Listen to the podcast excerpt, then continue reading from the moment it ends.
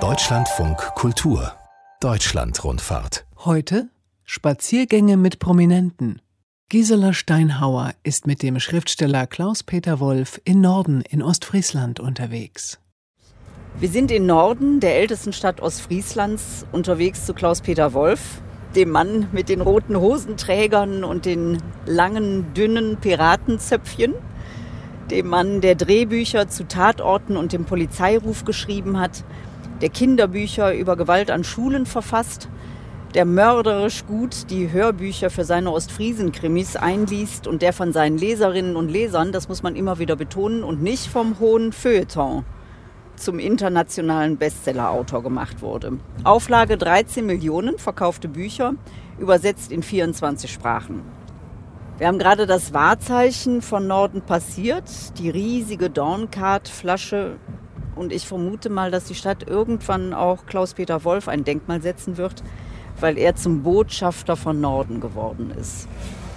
Ich bin Gisela Steinhauer, habe seinen neuesten Krimi Todesspiel am Hafen in der Tasche und bin sehr gespannt darauf zu erfahren, warum Klaus-Peter Wolf erst das Ruhrgebiet, dann den Westerwald und dann das Rheinland und die Großstadt verlassen hat, um in Norden am Deich heimisch zu werden wo außer Landschaft jetzt nicht so wahnsinnig viel ist. Wir nähern uns an einem sehr sonnigen Tag, einem Häuserviertel mit diesen typisch rostroten Ostfriesenklinkern, mit weißen Fensterläden, weiß-blau gestreiften Strandkörben in den Gärten und geschnitzten Möwenpaaren vor den Hauseingängen. Und jetzt stehen wir gleich vor dem Haus von Klaus-Peter Wolf. Biegen Sie rechts ab. Ankunft.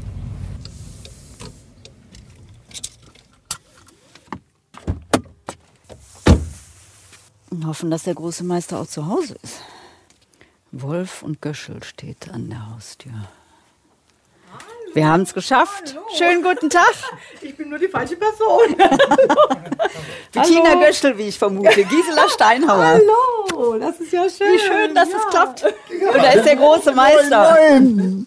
Willkommen freuen in. Ostfriesland. Schön, dass es geklappt hat. Vielen, vielen Dank, dass wir bei Ihnen sein dürfen. Ja, gerne. Kommt, ich kann euch ein bisschen rumführen in den Garten, wenn ihr Lust habt. Gerne. Willkommen im Distelkamp. Hier wohnt ja eigentlich die Kommissarin Ann-Kathrin Klaassen. Aber sie hat mir ihr Haus geliehen. Bitte schön. Nimm Platz. Und ein herrlicher Garten. Guck mal, wir waren gestern, hatten Bettina und ich eine Signierstunde in Norddeich. Ja, Da sind 1200 Menschen gekommen. das ist nicht dein Ernst. Wir haben dreieinhalb Stunden signiert und wir haben in einem durch signiert Nein. und Selfies gemacht. Und die wissen alle, dass wir im Distelkamp wohnen. Aber jetzt klingeln ja hier nicht 1200 Leute, sondern die kommen zur Signierstunde. Und in dieser Woche klingeln vielleicht drei oder vier oder so. Und die, das ist schon klar. Aber 1200 Ja, Leute in Norddeich. ja, Wo ja, denn? ja. Das war aber dann Open Air. Das gibt doch keinen Saal, der. Norddeich, Ähm, die standen dann an der, am Lesesaal, direkt vom Haus des Gastes und da ist ein Lesesaal. und äh, die standen dann wirklich zum Teil über zwei Stunden schon und haben gewartet, bis wir da waren. Wir haben dann auch eine halbe Stunde für angefangen. als wir ankamen, Wirklich? Also haben schon ein paar hundert Leute gewartet. Die machen dann, die kennen das ja, wir machen das jedes Jahr einmal dort. Die, die treffen dann ja da Fans, die unterhalten sich. Ich bin in der Facebook-Gruppe, ich habe den Roman gerade gelesen. Nee, den Film fand ich nicht so gut und, und sowas. Und ganz viele wollen natürlich die Situation auch, weil Bettina und ich gemeinsam da sind. Und dann wollen sie natürlich ein Foto mit dem Pärchen. Und dann bringen sie ihre Kinder mit, die die Kinderbücher lesen. Das ist ja so die ganze Familie. Weißt du, Mami und Papi lesen die Krimis, die Kinder lesen die Kinderbücher und dann haben sie uns da. Und haben Sie dann irgendeine Regelung, dass Sie sagen, also nur jeder ein Buch? Ich meine, die haben ja dann zehn Bücher in der Hand und wollen dann noch für Tante ja, wir haben Ilse gerade und- Fotos gekriegt. Da ist Ja, zum das Beispiel ein wir. Mann ist gekommen mit 14 Büchern. Ja, ja. Möchten die Fans denn dann auch äh, Bettina Göschel, dass sie singen? Also dass sie dann die Gitarre auspacken und noch eine kleine Runde Also singen? das kann Nehmen schon dann die ganze Packung? Das kann schon mal passieren, ja. Ja. Hier im Garten ist es mal passiert. Ich habe hier mal ein Lied komponiert und dann sind hier an der Hecke entlang sind Kinder gelaufen, haben gelauscht und haben dann plötzlich angefangen mitzusingen. Hinter der Hecke, das war so witzig. Ja. Das war sehr witzig, ja. Und da habe ich so ein kleines Spontankonzert Konnten Sie den gegeben. Refrain, ne? Lass uns mal ein bisschen hier vom Garten erzählen. Seit wann haben Sie dieses Haus? Seit im 2003. 2003 sind wir hier Genau, eingezogen wir und ich glaube, wir haben es in 2002 Im September gekauft. ne? 2002 haben wir es gekauft. Und das Schönste, was ich mit diesem Haus so vom Anfang verbinde, ist, das Haus war vollständig leer. Es war nur eine Einbauküche drin. Mhm. Und dann sind wir hier hingefahren und haben hier Weihnachten verbracht.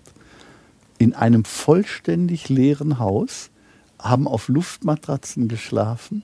Und wir hatten uns zwei Gartenstühle mitgenommen und so einen kleinen runden Gartenstuhl, der steht jetzt da vorne immer noch im Garten.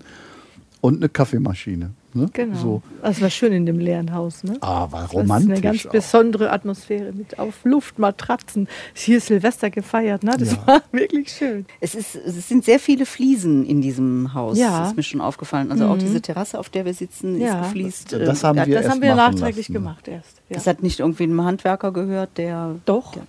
Das Haus hat einem Handwerker gehört. Einem Fliesenleger und einem Maurer. Und der hat sehr viel Herzblut hier reingehängt. Immer. Wer wohnt hier in dieser Straße? Sind das viele Ostfriesen? Sind das so Zugereiste wie Sie? Hier wohnt nur noch ein Pärchen, das wirklich aus Ostfriesland ist. Und zwar aus meinen Büchern bekannt, der Maurer Peter Grendel und seine Frau Rita. Ist nicht wahr? Die, die wohnen am Anfang der Straße und wir wohnen am Ende der Straße. Und dazwischen Ja. wohnen nur noch Leute, die aus Nordrhein-Westfalen zugereist sind. Ja. Das ist so. Also äh, neulich wurde ich auch mal gefragt, ja, wie ist das denn, wie sind Sie denn aufgenommen worden aus Nordrhein-Westfalen in Ostfriesland? Muss ich sagen, ja gut. Und 2003, Klaus-Peter Wolf, sind Sie hier hingezogen mit Bettina Göschel zusammen. Wie, wie war damals so die Lebensphase? Waren Sie da schon der Bestseller-Autor oder waren Sie da gerade so vor 16 Jahren auf dem Weg dahin? Also ich habe damals sehr viel vom Fernsehschreiben gelebt. Äh, Bettina und ich haben endlose Lesereisen gemacht durch Schulen, für den Bödecker-Kreis hauptsächlich, auch, auch durch die Schweiz und haben dort aus unseren Kinder- und Jugendbüchern vorgelesen. Die hatten so Titel wie, oder haben Sie ja immer noch, Der Einzelgänger, Ja. Sklaven und Herren. Ja. Was haben Sie da drin verarbeitet? Das waren auch schon Kriminalromane, allerdings mit Jugendlichen in der Hauptrolle als, als Opfer oder auch als Täter. Äh, Und die sind ganz viel Schullektüre geworden, in ganz vielen Schulklassen. Ich habe die natürlich nicht für den Schulunterricht geschrieben, das war nicht mein Gedanke, sondern Pädagogen haben das aufgenommen und gesagt, hey, das ist gut für uns, das machen wir. Geht es dann äh, zum Beispiel bei Sklaven und Herren um Mobbing, also um so Geschichten, die Jugendliche dann auch in der Schule erleben? Genau, da, da, es geht zum Beispiel darum, dass ein neues Mittel für Verbrechen geschaffen wurde, das ist das Handy. Und Handyfilme werden gemacht, auf denen Menschen sehr peinlich rüberkommen und sie werden dann damit erpresst, wenn du nicht das tust, was ich von dir verlange, werde ich dieses Video durch die sozialen Medien jagen. Das ist eine Form von Erpressung, die es vorher nicht gab so. Und äh, in der Tat, als das Buch erschien, war das auch noch gar nicht richtig justiziabel. Man wusste noch nicht, was man damit machen soll und wie das gehen kann. Zehn Jahre her, ne? Elf Jahre her. Ja, und ganz viele Schulen haben aufgeatmet, weil sie gesagt haben, darin wird es ja auch so erzählt, dass man begreift, das Verbrechen kann nur so lange geschehen, wie das Opfer nicht drüber redet. Wenn das Opfer drüber spricht, ist dem Täter sofort die Macht genommen, das bricht praktisch zusammen und alles wird anders. Und dann haben die Lehrer sofort gesagt, das ist genau, was wir gerade brauchen. Da kann Literatur ja auch sehr aktuell sein im, im Geschehen. Warum machen Sie das so, Klaus-Peter Wolf, dass Sie dann wirklich zu den Jugendlichen gehen? Ich gehe dahin, wo meine Leser sind und wo meine Fans sind. Und das kann der Justizvollzugsbeamte sein, aber eben auch der Insasse.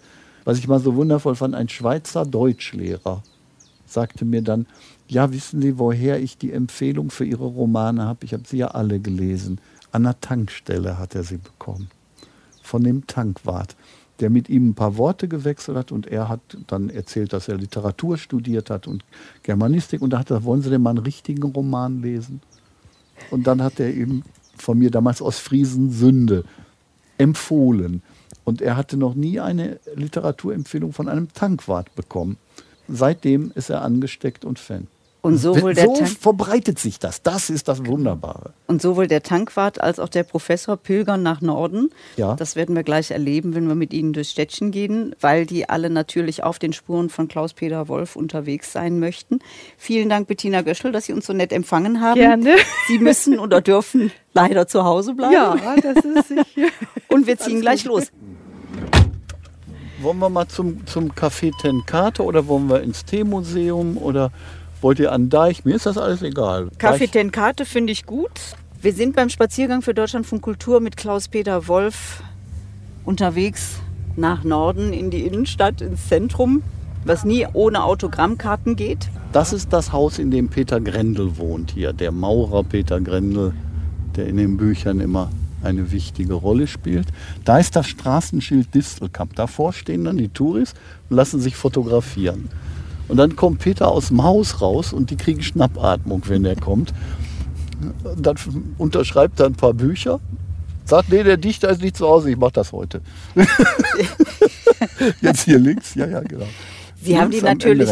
Sie haben die natürlich alle vorher um Einverständnis gebeten, sonst geht es ja nicht. Hat es irgendeinen gegeben? Also die Morde sind nicht real, Ja. aber die Menschen, die alle Protagonisten und auch alle Orte, an denen es spielt, sind natürlich real. Hat es jemals jemanden gegeben, der gesagt hat, nee, ich will nicht im Buch mitmachen? Äh, Hier, hier müssen wir rechts. Also das sind natürlich immer Freunde von mir, ne? sonst würde ich das nicht machen, weil ich muss die ja auch kennen. Ich muss ja genau wissen, wie denken die, wie reagieren die, wie würde der in dieser Situation reagieren. So, das muss ja stimmen. Und darum sind das Freunde von mir. Und am Anfang habe ich das denen zugeschickt und geschrieben, liest dir das genau durch, äh, da musst du später ja mit leben. Wenn, wenn dir das nicht gefällt, sag mir das. Ich werde das dann natürlich nicht verändern, aber dann ändere ich den Namen, sodass du nicht mit realem Namen da drin vorkommst. Inzwischen wollen die das alle nicht mehr sehen, sondern äh, die sagen, mach du mal. Oder Holger Blom, der Journalist, als Journalist auch in den Büchern immer vorkommt, der sagt, nee, Klaus-Peter, das ist ja viel spannender für mich, wenn ich das fertige Buch kriege, dann setze ich mich in den Strandkorb mit dem Tee und dann erfahre ich, was ich wieder alles erlebt habe. Hier können wir schon einen Parkplatz suchen, so langsam. Äh, Wir sind schon recht günstig hier, so hier zum Beispiel. Da.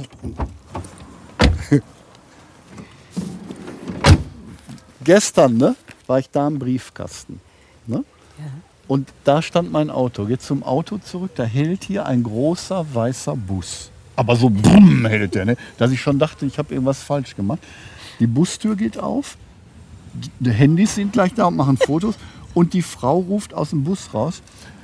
Wir kommen aus Nordrhein-Westfalen, wir fahren nach Norderney. Ich habe denen gerade von Ihnen erzählt. Jetzt sehe ich Sie hier. Kommen Sie doch mal in den Bus. Okay, ne? bin ich in den Bus gekommen. Ist das wirklich? Das ist doch inszeniert. Das ist doch nie im Leben echt. Das war so witzig. ne? Tosender Beifall. Natürlich, die haben sich so gefreut. Aber es war ja wirklich, ich wohne ja einfach hier und dann geht man eben da so spazieren. Wir stehen jetzt hier im Norden, genau am Hotel zur Post. Woran merkt man dieser Stadt an, dass es die älteste in Ostfriesland ist? Ja, da ist der Marktplatz. Das ist eine, man sieht es ja auch schon an dem, dass da ein großer, guter Baumbestand ist, ein schöner Park. Da ist die Ludgeri-Kirche mit so einer wunderbaren Orgel von Arp Schnittger. Das ist, sagt man, einer der größten Marktplätze in äh, Niedersachsen. Ich weiß nicht, ob es stimmt, aber sie sagen das immer. Und alte, so richtig alte Gebäude, sind die noch erhalten? Ja, sind die instand gesetzt ja, worden oder wir- ist das alles platt Wir gemacht gehen worden? gerade drauf zu. Eins von diesen alten Gebäuden, äh, darin ist die äh, Apotheke. Die, äh, und in, vor der Sternapotheke wird zum passieren einige Sachen in meinen Büchern. Ich leite die Leute natürlich auch zu solchen Gebäuden hin. Ne, direkt gegenüber ist ein wunderbares altes Gebäude. Das Café Tenkate ist bestimmt auch 150 Jahre alt. Das liegt alles sehr nah zusammen. Und ich suche natürlich so meine Handlungsräume. Und da ist die Polizeiinspektion. Es gibt, die ist geteilt, weil sie da zu klein ist. Die eine ist in der alten Weinstube. Heute sagen viele, das ist immer noch eine Weinstube, wenn man da verhört wird. Und von dieser Polizeiinspektion, die man hier am Markt direkt sieht, da steht zum Beispiel in einem meiner Bücher, an Weihnachten ist das, dann ist auch noch wunderschön beleuchtet hier alles, da sagt das Mädchen, als sie davor steht, so sahen die Knusperhäuschen aus, die meine Mutti mir immer zu Weihnachten gemacht hat. Und manchmal stehen da im Dezember dann um die Weihnachtszeit rum Touristen und sagen, guck mal genau wie im Buch zum Reinbeißen. Dafür sind dann auch extra Stadtführungen entwickelt worden, ne? Ja. auf den Spuren von den Krimis von Klaus-Peter Wolf. Es gibt Stadtführungen auf den Spuren natürlich. Und äh, gestern war zum Beispiel eine zu den Nordseedetektiven auch. Also Zu es den Kinderbüchern. Für Kinder und es gibt die natürlich für Erwachsene oder für Familien. Und wenn wir hier ein paar Meter weitergehen, kommen wir zum Café Tenkate. Wenn die Leute sie dann auf der Straße erkennen, also die Fans kommen, sie sind zufällig unterwegs, werden mit Applaus empfangen. Was wollen die Leute so von ihnen wissen? Welche Fragen kommen da? Auch viele sagen auch, ich, ich habe gehofft, sie hier zu treffen, weil ich kenne das ja aus den Büchern. Und dann habe ich gedacht, vielleicht sehe ich ihn ja da oder so. Und einige können das dann gar nicht glauben, dass sie mich wirklich sehen oder dass es einen gibt, wollen dann auch anfassen und so. Das, aber das ist alles ziemlich normal. Ist anfassen, okay, Hallo, ach, da winken ja. wieder zwei. Das ist ja Ja, nett. klar. Ist, So, ist, guck mal, hier, hier ist zum Beispiel wieder die nächste Signierstunde angekündigt. also hier ist die Buchhandlung Lesezeichen. Genau. Und gestern bei der Signierstunde waren 1200 Menschen. Und wir haben dreieinhalb Stunden signiert. Und hier ist jetzt schon die nächste Signierstunde angekündigt. Und Sie haben dem Holger Blom, der ist Journalist, ein Interview gegeben und in diesem Interview gesagt, meine Kommissarin Ann-Kathrin Klaassen kann so wie ich über Dinge staunen, die einem Urostfriesen selbstverständlich sind. Ja, na klar. Zum na Beispiel? Klar. Also viele sagen ja auch, wie kann der denn die Ostfriesen-Krimis schreiben? Der ist doch gar nicht von da. Ich glaube, dass das sogar eine Grundbedingung ist. Wir haben viele wunderbare ostfriesische Schriftsteller, auch große, tolle Schriftsteller, aber die schreiben natürlich ganz anders, weil Dinge für sie selbstverständlich sind, bei denen ich sage, boah. Ne? So zum Beispiel als Bettina und ich eingezogen sind, haben die uns in die Tür einen Bogen gemacht. Ne? So mit, mit Grünzeug und so und dann vielen schönen Blumen drumherum. Und das ist für die Ostfriesen ja, wenn einer einzieht, macht man das eben so. So eine Tradition zum Willkommen heißen. Ja, aber ich bin zigmal umgezogen und nie ist das so gewesen. Nie. Moment mal. Hallo, Hallo. Ähm, ich wollte mich bedanken, dass Sie so tolle Nordsee-Detektivbücher schreiben. Ach, danke schön, danke schön. Bist du hier mit deinen Eltern in Ferien oder so? Ja, nur mit meiner Mutter. Nur mit deiner Mutter? Wo ist sie denn? Ähm, die sitzt dort drinne. Dann wink ich der mal, ne? Die ist gerade ein Eis. Guck mal, jetzt bist du schon im Radio. Wir machen hier gerade ein Interview. Wie viele von den Büchern hast du denn gelesen? Ähm, ich habe schon zwei durch und wir sind gerade beim dritten und, mam- und meine Oma hat schon alle anderen bestellt. Ja, Wie heißt, klasse wie heißt denn das, was du jetzt gerade liest? Im Valuseum. Im Valuseum. Im Valoseum, ja. Also der dritte Teil. Genau, da übernachten die im Valoseum und dann Werden die überführt und, und die schreien so Frau gerade. Aber die denken nur, das ist ein Streich. Ja, genau. Guck mal hier, dann habe ich dir das für als Lesezeichen gemacht, okay? Danke. Bitteschön. Ein Autogramm von Klaus-Peter Wolf.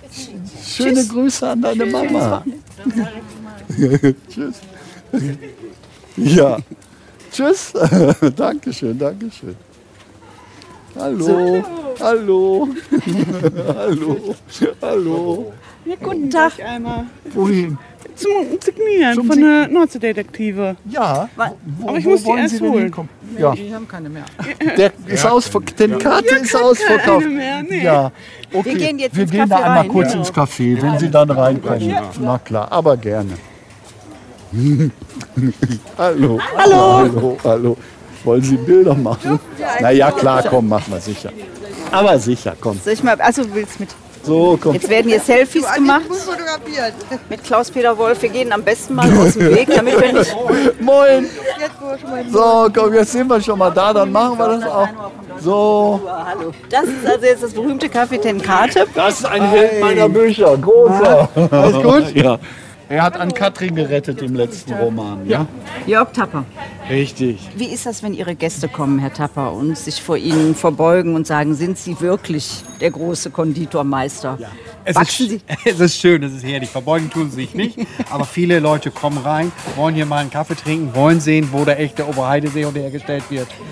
Betreten natürlich auch den Laden, sagt, Mensch, sind Sie Herr Tapper? Gibt es Sie wirklich? Kann ich Sie mal umarmen? Ja, sowas kommt vor. Na klar, darf ich den mal anfassen? Laufen die Geschäfte, seit Sie Klaus-Peter Wolf kennen, besser oder war es immer schon gut? Wir sind bescheiden und zufrieden, wir sind aus Friesen. Ne? Aber so ein kleiner Anstieg beim Kuchenverkauf, Wir sind immer zufrieden, auch bei Sonne- oder Regenwetter. also würden Sie sagen, es ist jetzt nicht unbedingt ein Wirtschaftsfaktor geworden, dass Es Klaus-Peter sind neue Kunden, es sind andere. Sie haben jedes Jahr neue Kunden, es gibt jedes Jahr Kunden, die auch mal weggehen. Ja. Zum Glück weniger. Aber die Fans von Klaus-Peter Wolf, die von Bettina, Na klar, die kommen hierher, die sind immer Oh, gut das wird was. Sie sehen am Tisch. Gerne, bitteschön. Wir haben ja unsere Krimi-Ecke. Die ist natürlich, Ah, hier kommt man auch immer der Seehund, den Oberheide immer isst, der Deichkrafttrüffel. Der Deichkrafttrüffel ist eine Kreation, wo Oberheide damals auch dabei war. Wir haben, also ich habe mir immer vorgestellt, aus Friesland muss einen eigenen Trüffel haben. Habe Marzipan genommen, weil ich liebe Marzipan. Habe ihn mit Arak abgeschmeckt, weil mein Opa immer früher Grog mit Arak getrunken hat hier an der Küste. Haben Sahne-Nougat genommen, mit Haselnusskriss abgeröstet, Edelvollmilchschokolade überzogen und klingt sensationell. ja, Ist der erste Trüffel, der nicht dick macht, ja. Hallo. Ach klar kann ich dir das signieren. Komm her. Aber für wen ist das denn? Jessica. Sie mal aus, beißen Sie mal rein, Das werde ich sehr, sehr gerne können machen. Sie dann. Sehen Sie, und wenn der Kunde mm, sagt, dann hat der Konditor seinen Job richtig gemacht. Ja, ne, das sehen war die tierisch. Edelschokolade, Edelvollmilchschokolade, das überzogen ist. Dankeschön. Aber den gab es schon vor dem Erfolg von Klaus-Peter Wolf, Ja. den Deichgrafen. Ja, Klaus-Peter Wolf hat früher seine Krimis, die ersten hier ja im Café geschrieben. Und ja, er kriegt gleich auch noch einen. Und ja, ist dann natürlich auch, wir sind uns näher gekommen, wir sind Freunde geworden dadurch. Und wenn ich dann mal was Neues habe, sage ich auch Klaus-Peter, hey, du kommst immer weit rum in der Welt, du kennst viele Cafés. Ist das gut? Schmeckt das und so weiter? Und so ist natürlich auch in einem Roman der Oberheide mit dabei, bei einer Verköstigung geht aus dem Laden raus, stibitzt sich noch eine goldene Kugel, läuft über einen neuen Weg, wird dann leider abgestochen und die goldene Kugel rollt aus seiner Tasche heraus. Das sind halt die Sachen, die Klaus-Peter dann übernimmt. Aber die Ideen, die Rezepte, die kommen doch von uns, nicht von dem Schriftsteller. Ich darf nur probieren. Ja, natürlich. Vielen Dank für all die Informationen und für den Trüffel. Jörg Tapper, Natürlich. vielen, vielen Dank. Wollen wir ein bisschen Kaffeehausmusik spielen? Für wen ist das denn? Einmal für Jenny. Jenny? Wo soll ich rüber? Hier rüber? Komm, komm, komm mal hier rüber. Herzlich für Y, ne? Und dies hier? Was für denn? Das ist Melanie. So, wir haben beim Spaziergang mit Klaus-Peter Wolf für Deutschlandfunk Kultur das Café Tenkate in Norden verlassen und gehen jetzt zum Teemuseum, was in Ihrem Leben auch eine wichtige Rolle spielt, weil Sie da Bettina Göschel geheiratet haben. Ja, das war so, dass wir einen Ort gesucht haben, um in Ostfriesland zu heiraten. Und wir wollten erst im Leuchtturm auf Wangerooge heiraten, weil wir den so toll finden. Aber meine Mutter war damals schon in einer Situation, dass das nicht möglich gewesen wäre, für sie da hochzukommen. Und dann, ich wollte natürlich nicht ohne sie heiraten. Und da haben wir überlegt, wie können wir das denn machen? Und dann kamen wir auf die Idee, dass man im Teemuseum heiraten kann. Und zwar ist da oben etwas, das nennt sich Rummel. Da waren früher die Versammlungen so der Häuptlinge, man kann sagen fast wie ein Gerichtssaal, wo, wo sowas entschieden wurde.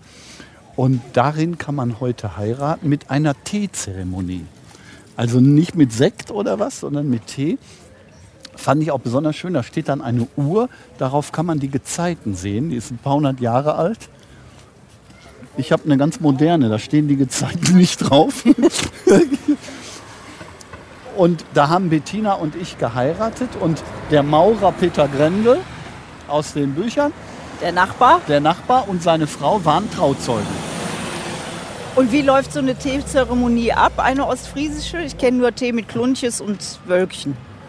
Ja, sie erklärt natürlich vorher was und die Teezeremonie ist dann so, dass man das auch versteht, dass man die Sahne gegen den Uhrzeigersinn rein äh, träufelt, um die Zeit anzuhalten und dass man nicht mit dem Löffel umrührt, sondern der Löffel nur dazu da ist, dass wenn man den reinlegt, dann will man keinen Tee mehr haben. Solche, dass man das alles so sieht und versteht. Wir müssen da so Über den Marktplatz rüber. Ja, über den Marktplatz gehen wir jetzt.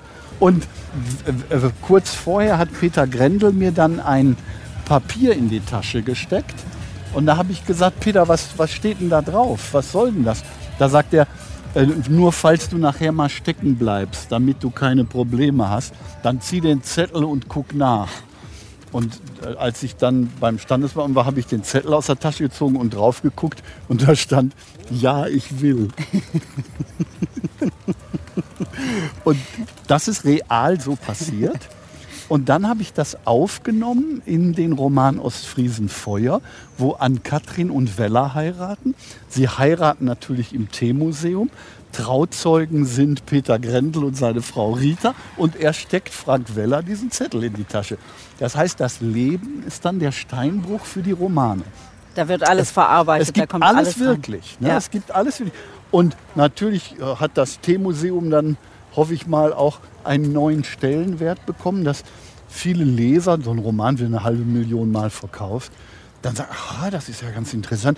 Teemuseum habe ich so gedacht, da liegt alter Tee rum oder was. Und plötzlich stellen sie fest, nö, das ist schon anders, schöner.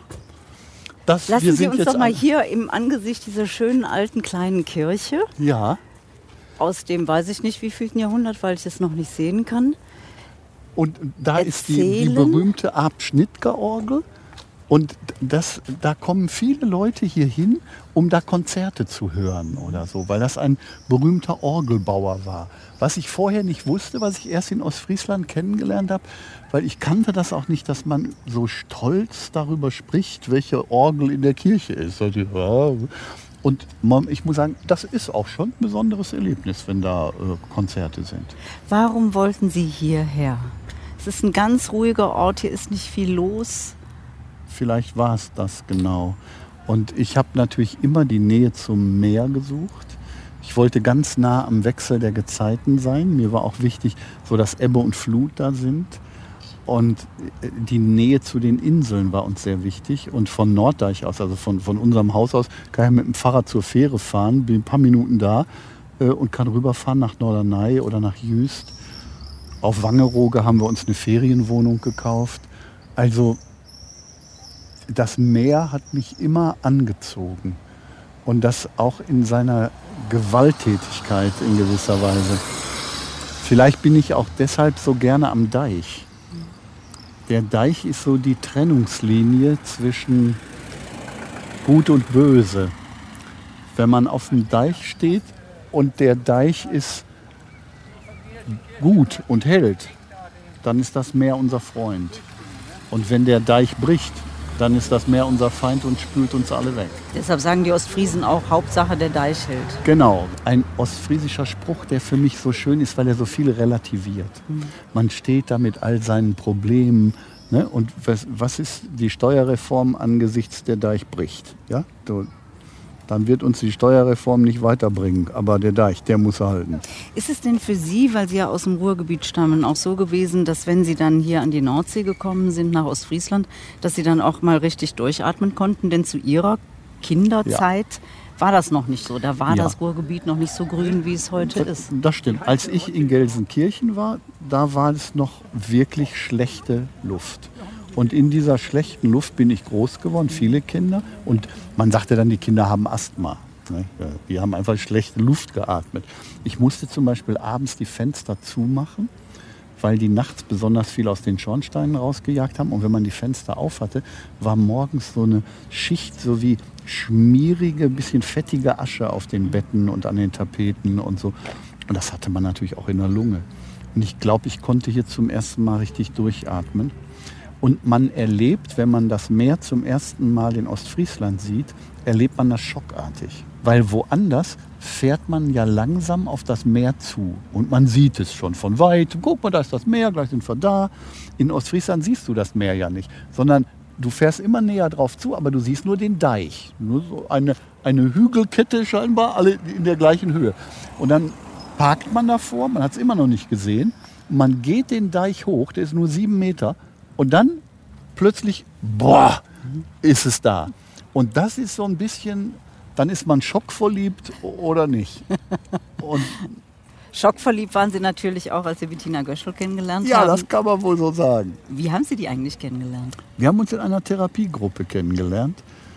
Wir hatten beide so eine tolle Kindheit, dass eine Therapie äh, ganz notwendig war. Sie haben vorhin schon von dem trinkenden Vater erzählt. Genau, und wir wollten natürlich, wir haben darum gerungen, ein glückliches Leben zu führen und die Schatten der Vergangenheit hinter uns zu lassen. Und wir haben uns da kennengelernt, an den Absturzstellen letztendlich. Äh, Ist ja auch ein Unterschied, ob man sich kennenlernt und die Frau ist toll geschminkt und er hat seinen besten Anzug an oder so und äh, lustig auf einer Party oder heulend in einer Therapiesitzung. Bei uns war das so, aber das hält dann vielleicht auch ganz gut. Der Vater war- hat nicht im Püt gearbeitet, sondern war Lkw-Fahrer. Ja, mein Vater war erst Lkw-Fahrer und zwar so lange, bis sie ihm wegen Trunkenheit am Steuer den Führerschein weggenommen haben. Und äh, dann ist er Bademeister geworden. Ne? Und dann gab es mal eine Zeit, da war großer Lehrermangel. Und da haben sie Bademeister in irgendwie einem Drei-Monats-Kurs zu Schwimmlehrern gemacht. Und dann ist er noch eine Weile Schwimmlehrer gewesen. Was hat das denn so für Ihr Vaterbild bedeutet? So Ja, einen es- Vater zu haben, der säuft und hoffentlich nicht schlägt. Hat er geschlagen? Ja, das, es, war, es war eine schwierige, nicht einfache äh, Kindheit mit ihm. Ich habe sehr früh, bin ich in einen Judo-Verein gegangen und habe Selbstverteidigung gelernt. Und ich habe das nicht gelernt, weil ich auf der Straße Angst hatte, sondern ich wollte auch meine Mutter verteidigen können. Und mich selber natürlich auch. Was das Schwierige für mich war, dass ich keine Männer als Vorbilder hatte. Und die habe ich nicht gefunden in meiner näheren Umgebung. Das erst, die ersten männlichen Vorbilder, die ich gefunden habe, habe ich in der Literatur gefunden. Ja, beim Lesen von Karl May. Das klingt vielleicht lächerlich, aber natürlich. Das waren gute Typen. Winnetou und Shatterhand, die haben den Unterdrückten geholfen, den Schwachen beigestanden, statt ihnen was auf die Fresse zu hauen. Das waren erstmal so meine Helden. Selbst in Comics, damals waren es Sigurd, Akim, solche Heftchen, darin habe ich in Wirklichkeit ein Männerbild gesucht. Wie kann ich sein? Aber nun konnte ich weder Winnetou werden, noch Old Shatterhand oder eine Comicfigur. Ich musste das ja irgendwie selber entwickeln. Wer, kann, wer will ich sein, wer kann ich sein? Und da war Literatur schon sehr hilfreich. Und die ersten, die ich dann so richtig gemocht und angenommen habe, das waren so die Arbeiterschriftsteller aus dem Ruhrgebiet. Damals die heute vergessen, Josef Büscher, Richard Limpert, Detlef Marwig, ein großer Kurzgeschichtenautor. Man kennt vielleicht noch Max von der Grün. Vorstadt Der, der Krokodile. Vorstadt Krokodile wird heute noch in Schulen gemacht und so. Das, da habe ich dann zum ersten Mal so gemerkt, ja, so könnte man werden, das könnte man sein. So. Und dann habe ich versucht, mich an denen zu orientieren. Sind Sie deshalb in die DKP eingetreten, um dann auch den Schwächeren zu helfen oder um für Gerechtigkeit zu sorgen? Ja, das hatte auch was sicherlich mit dieser Suche zu tun. Als ich Kind war, haben natürlich, das war direkt Nachkriegszeit, haben alle über diese Zeit sehr gerne geschwiegen. Und da waren, war immer zu spüren, dass sie was nicht sagen wollen. Das was so. Die einzigen, die ich fand, die offen gesprochen haben, waren einige alte Kommunisten, die aus dem Widerstand kamen, die Knast und KZ und Krieg überlebt hatten, zum Teil jeden Knochen zweimal gebrochen hatten. Und die haben uns dann erzählt und die haben Frage, auf Fragen reagiert. Und die haben gesagt, so, den kenne ich noch, der war damals ein wichtiger SS-Mann. Guck mal, heute ist das aber ein gestandener Demokrat geworden, Grins und so. Also denen habe ich zugehört. Das waren für mich eine Weile auch wirklich die besseren Menschen, das muss ich sagen. Ich war 14, 15, 16 auf der Suche nach Orientierung. Aber Sie sind dann irgendwann aus der DKP auch wieder ausgetreten. Ja, nach langen Reisen durch die Sowjetunion und in der DDR und so habe ich dann gesehen, dass das äh, ein Sozialismus ohne Demokratie ist ein Albtraum. Den wollte ich natürlich nicht. Wir wollten ja eine bessere Gesellschaft, eine freiere, buntere, fröhliche und dadurch, dass man jetzt zum Beispiel alles privatisiert, wird die Demokratie nicht größer. Ja, und es wird eher schlechter für die Menschen. Ne? Das ist immer noch eine große Lüge. Und ich glaube auch immer noch, dass bestimmte Dinge gesellschaftliches Eigentum sein müssen.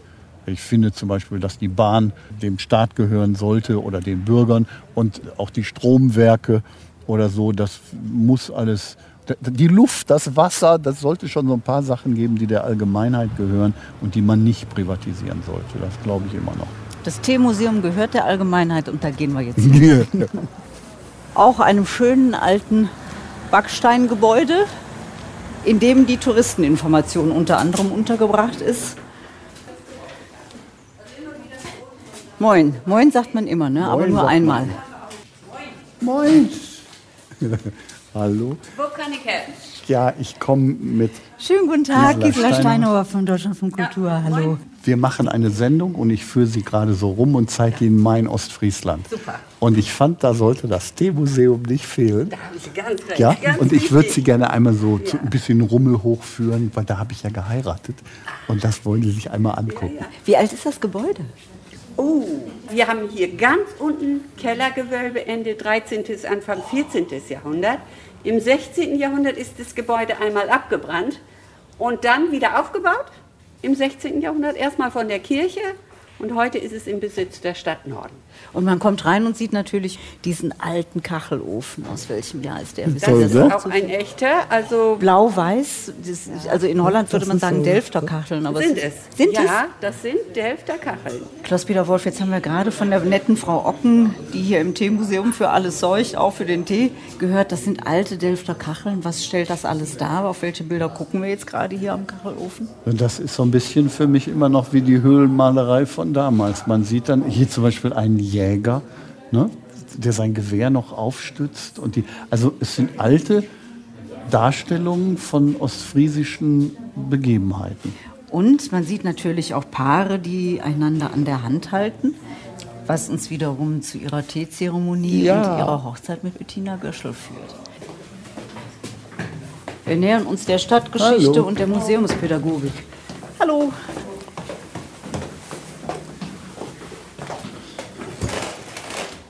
Das ist der Raum, in dem ich geheiratet habe. Und der war rappelvoll mit Freunden oder war nur der P- Maurer mit seiner das Frau war wirklich der, der ganz intimste Kreis, der hier mit dabei war. Und hier, ist dann, hier sitzt dann der Standesbeamte, hier findet das statt. Und, und hier ist dann die Teezeremonie hier so am, am Tisch. Ne? Also hier ist die Verlängerung des Kachelofens mit den alten schönen Delfter Kacheln. Davor eben der offene Kamin, davor schöne alte Tische mit alten Möbeln und riesige Schränke, in denen vermutlich der Tee gelagert hat. Also zumindest stehen hier die ganzen Teetassen und Teekannen. Es sieht alt aus, ist bestimmt kostbar, was hier drin steht an alten Teeservicen. Steht da was drauf? Ich habe keine Ahnung. 1920 ist das hier. Kann man so ein bisschen an den Ornamenten noch sehen. Habe keine Brille auf, ich kann das nicht lesen. Da steht, das Servit zeigt das ostfriesische Wappen und trägt die Schriftzüge Eala Freier Fresena. Das ist der, so der alte Spruch, der steht auf, freie, Ostfri freie Friesen, äh, so wie Norden. Und der Maler ist Wilhelm Kunst und das ist von 1920. Steht auf, freie Friesen. Das könnte auch ein Wahlspruch für Sie sein, oder?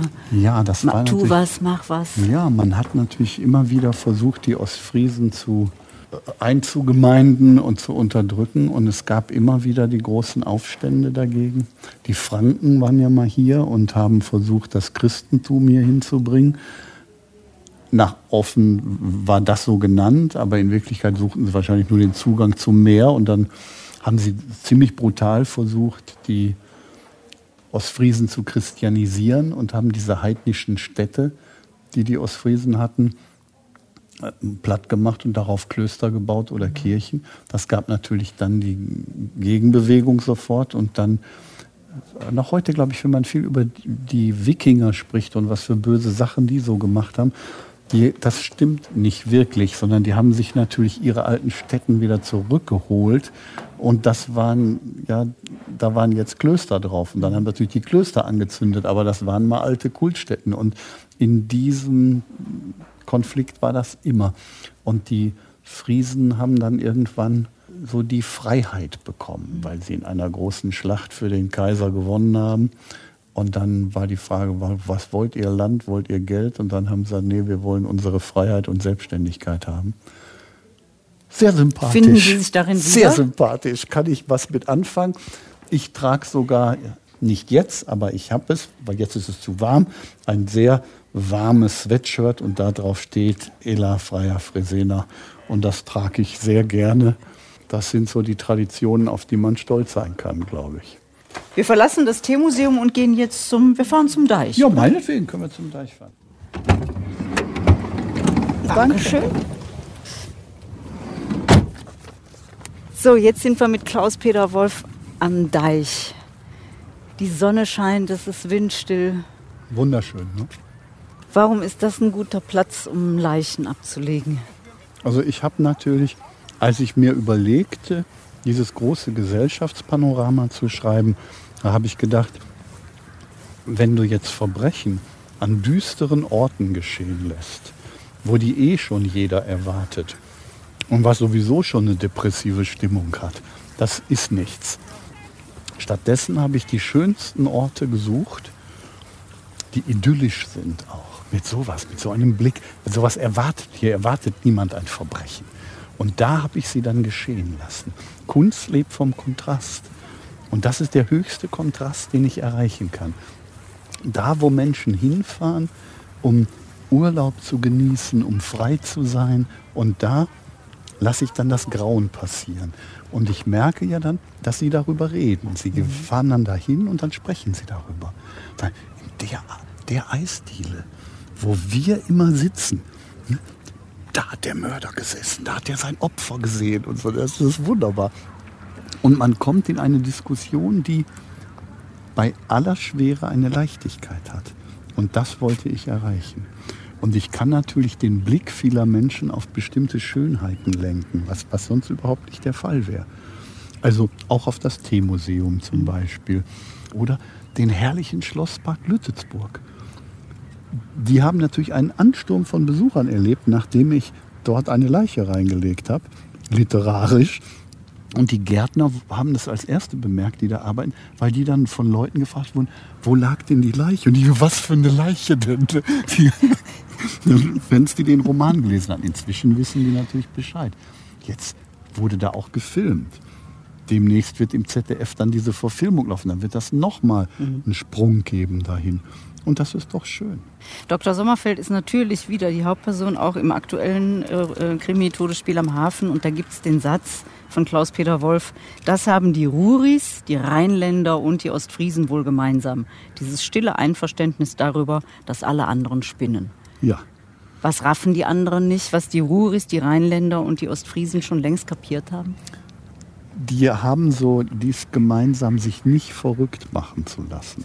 Wenn man jetzt hier zum Beispiel steht, wo wir jetzt stehen, diesen Blick aufs Meer hat, da hinten die wunderbaren Inseln sieht, ist der Brexit dann noch ein Problem für uns? Oder die Frage, ob die Mehrwertsteuer erhöht oder gesenkt wird?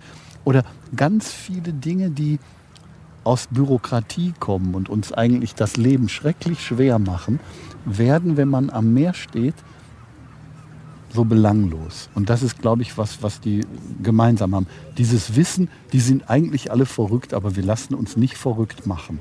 Und dann ist selbst die Rheinländerin Gisela Steinauer so weit zu sagen, Hauptsache der Deich hält. Prima, so soll es sein. Klaus-Peter Wolf, ich bedanke mich sehr für diesen Spaziergang durch Norden. Das hat riesig viel Spaß gemacht. Weiterhin viel Erfolg. Gisela Steinhauer begleitete den Schriftsteller Klaus-Peter Wolf in Norden in Ostfriesland. Diese Sendung gibt es auch in unserer App DLF Audiothek. Herzlichen Dank, das war sehr schön mit dir, auch wenn ich immer Sie sagen muss. Soll ich das nochmal sagen? Richtig? nee, lass mal so, oder?